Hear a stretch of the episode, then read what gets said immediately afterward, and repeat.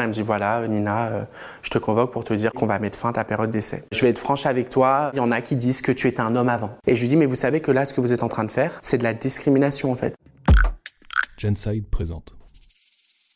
C'était il y a 4 ans, j'avais fini mon école de maquillage, je vivais chez mon père donc il fallait quand même que je trouve un boulot. À chaque fois que je faisais les entretiens, bah, les gens remarquaient que j'étais trans et en plus en début de transition, j'avais entretien sur entretien, refus sur refus et à chaque fois c'était toujours la même chose. Je me disais mais en fait euh, est-ce que je vais je vais trouver un travail que quand j'aurai fini euh, ma transition? Enfin, c'était pas possible quoi. J'ai un pote à moi qui travaille dans un restaurant et il me dit Nina, franchement, euh, viens postuler, je pense que là il y aura pas de souci. Je dis t'es sûr et tout? Parce que franchement là c'est bon, j'en ai marre quoi non, non, viens et tout. En plus, tu me connais. Donc voilà. Je vais à ce restaurant, j'emmène mon CV, je vois la directrice, elle me pose des questions. Je lui dis voilà, je suis pas difficile, j'ai besoin de travailler. Donc elle sent ma motivation. Elle me dit écoute, bah, je vais voir avec les boss et puis on te rappelle. Ils me prennent et tout. Elle me dit par contre voilà, euh, il y a le plongeur qui part donc euh, pendant une quelques jours, une semaine max, tu le remplaces à la plonge. J'ai dit bah oui, je voulais montrer vraiment ma motivation. Je voyais quand même que le temps euh, bah il passait quoi. Elle m'a dit une semaine, là ça va faire deux semaines. Qu'est-ce qui se passe quoi? Forcément j'étais en période d'essai. Donc j'ai dit bon bah vas-y Nina, prends sur toi et tout. Sauf que au bout d'un mois, euh, j'ai dit là en fait euh, il y a un gros problème. Du coup je suis allé voir la directrice, j'ai dit comment ça se fait que je suis encore à la plonge? Et je voyais qu'elle était gênée. Je lui ai dit par contre est-ce que c'est par rapport à ma transidentité? Et là elle m'a clairement dit, elle m'a dit oui. Sauf que en fait bah, c'était au-dessus d'elle et c'était les grands patrons qui avaient su que j'étais trans et du coup eh ben ils ont dit elle reste à la plonge et ils avaient même dit si elle peut ne pas sortir de la cuisine c'est mieux.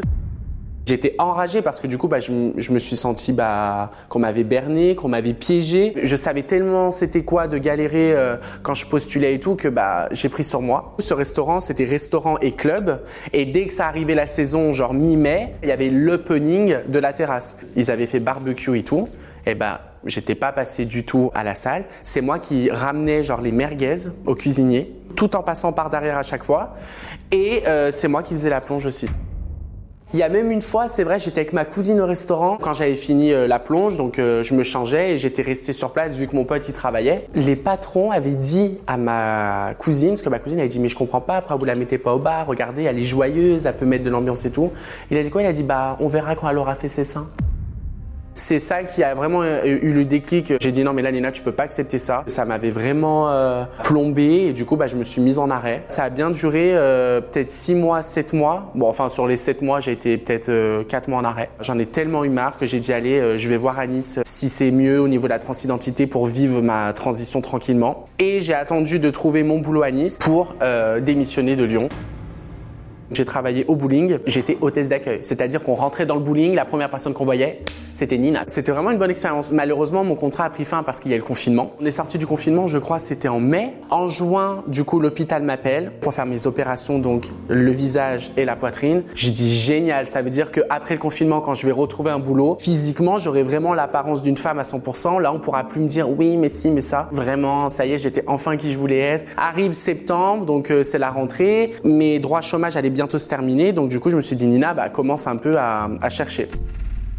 J'avais postulé pour être caissière. Je voyais qu'on me rappelait pas. Et puis un jour, je rappelle euh, au culot et je dis oui, voilà, j'ai postulé il y a quelques semaines. Euh, est-ce que ça serait possible d'avoir un entretien? Elle me demande mon nom, je lui donne. Elle me dit oui, bah écoutez, bah venez demain. Je vais à l'entretien et tout. Elle me dit voilà, bonjour. Donc c'est pour un poste de employé polyvalent, donc euh, grande distribution. Mais moi, j'ai dit bah si je peux faire que de la caisse, ça m'arrange. Elle me dit d'accord. À aucun moment, je lui dis que je suis trans. J'ai assez souffert. J'ai fait mon visage, ma poitrine. Tous mes papiers étaient à jour. Nina, sexe F. Donc je me suis dit là, ça y est, tu repars vraiment à zéro dans une nouvelle ville, pourquoi tu vas dire que tu trans?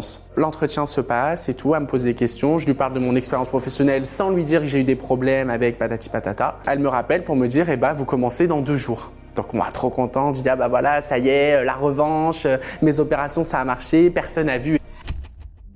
J'arrive mon premier jour, je me fais former par la caissière et tout. Je vois qu'on me regarde, mais sans plus, parce que voilà, je suis imposante, je suis grande, j'ai quand même une sacrée carrure. Les semaines euh, défilent, je montre que voilà, j'ai envie, euh, je regarde pas les heures, jusqu'au jour. Donc ça devait peut-être faire, je sais pas, au bout de la troisième semaine que j'avais commencé. Donc juste un peu avant la fin de ma période d'essai, je suis en caisse et là le téléphone sonne. Je réponds. Oui Nina, euh, il faut que tu montes en haut voir la directrice et la chef caisse. Bah, je dis mais qu'est-ce que j'ai fait? Il me dit non non, elles veulent te voir et tout. Mais je dis du coup je laisse ma caisse. Elle me dit oui, tu te mets en pause et tu montes. Je monte, je m'assois et tout. Elle me dit non non, euh, t'inquiète pas, c'est pas par rapport à ton travail, tout va bien et tout. C'est juste euh, de la curiosité un peu mal placée. Et je voyais qu'elle s'était quand même gênée. Je dis non mais ne me dis pas qu'elle m'a convoqué dans ma tête pour me demander si je suis trans quand même. Elles m'ont convoqué pour me demander pourquoi j'avais une cicatrice qui faisait tout le tour de mon front. Mais j'ai dit, mais hum, pourquoi vous me demandez ça?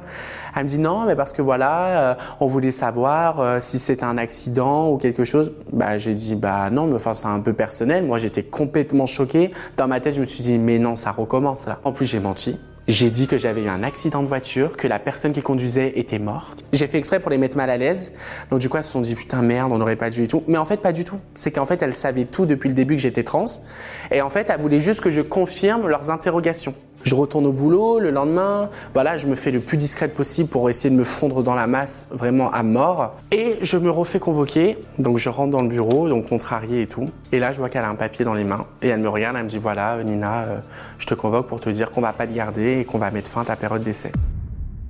Et là, je me mets à pleurer. Mais je dis, mais pourquoi? Je comprends pas. J'ai fait tout ce vous m'avez demandé. Je suis hyper sérieuse dans mon travail. Elle me dit, bah non, mais je sais, on n'a rien à te reprocher par rapport à ton boulot. Mais euh, je vais être franche avec toi. Il y en a qui disent que tu étais un homme avant. Et là, bah moi, je m'effondre. Mais je comprends pas. Euh, Je dis, bah oui, c'est vrai, mais où est le problème en fait? Et là, on regarde, elle me dit, ah bon, c'est vrai? Et je me dis, là, en fait, Nina, par rapport à tout ce que tu as vécu avant, là, vas-y, euh, défonce tout en fait. Et je lui dis, mais vous savez que là, ce que vous êtes en train de faire, c'est de la discrimination en fait. Elle me dit non mais je sais mais bon tu sais le grand patron euh, il déteste quand quand toute l'attention se repose sur une personne et qu'une personne se fait remarquer. En fait je me suis rendu compte que depuis que j'étais rentré dans ce magasin tout le monde était au courant que j'étais trans. Il y avait euh, une de mes collègues de travail qui me suivait sur les réseaux sur Instagram et qui du coup bah savait euh, toute mon expérience et toute ma vie quoi. Donc en fait tout le monde parlait sur moi. Moi je pensais que personne l'avait remarqué. Donc du coup bah encore une fois je me suis senti trahi. C'était pas normal cette décision. Du coup je me suis tellement bien défendu qu'elle est revenue sur sa décision, elle a déchiré le papier, elle a dit là c'est moi qui va prendre les choses en main et peu importe ce que le magasin y pense, même s'il faut que je me mette à dos certains gens, eh ben, je prends la décision, je suis la directrice et je te garde.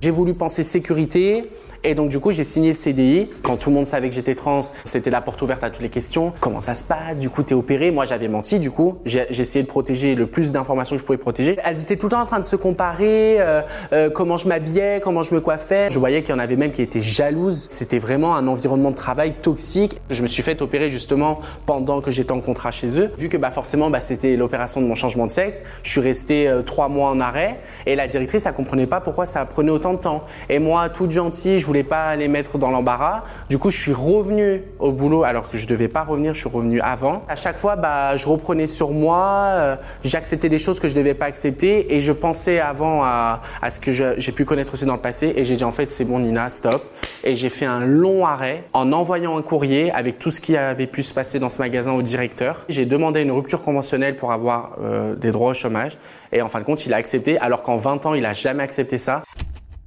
Ces deux expériences, ça m'a vraiment euh, permis de voir bah, que en tant que femme trans, c'est hyper compliqué. Il y a toujours des gens fermés, il y a toujours des gens avec des a priori, et il y en a bah, qui laissent pas la chance, quoi. Alors d'aujourd'hui, j'accepterai absolument plus qu'on me traite comme ça, qu'on me discrimine. C'est pour ça aussi que je me suis lancé sur TikTok entre temps pour justement partager mon parcours, éduquer sur le sujet. Je me suis dit bah voilà, si ça peut permettre d'aider des gens, c'était mes pires expériences professionnelles en tant que femme trans.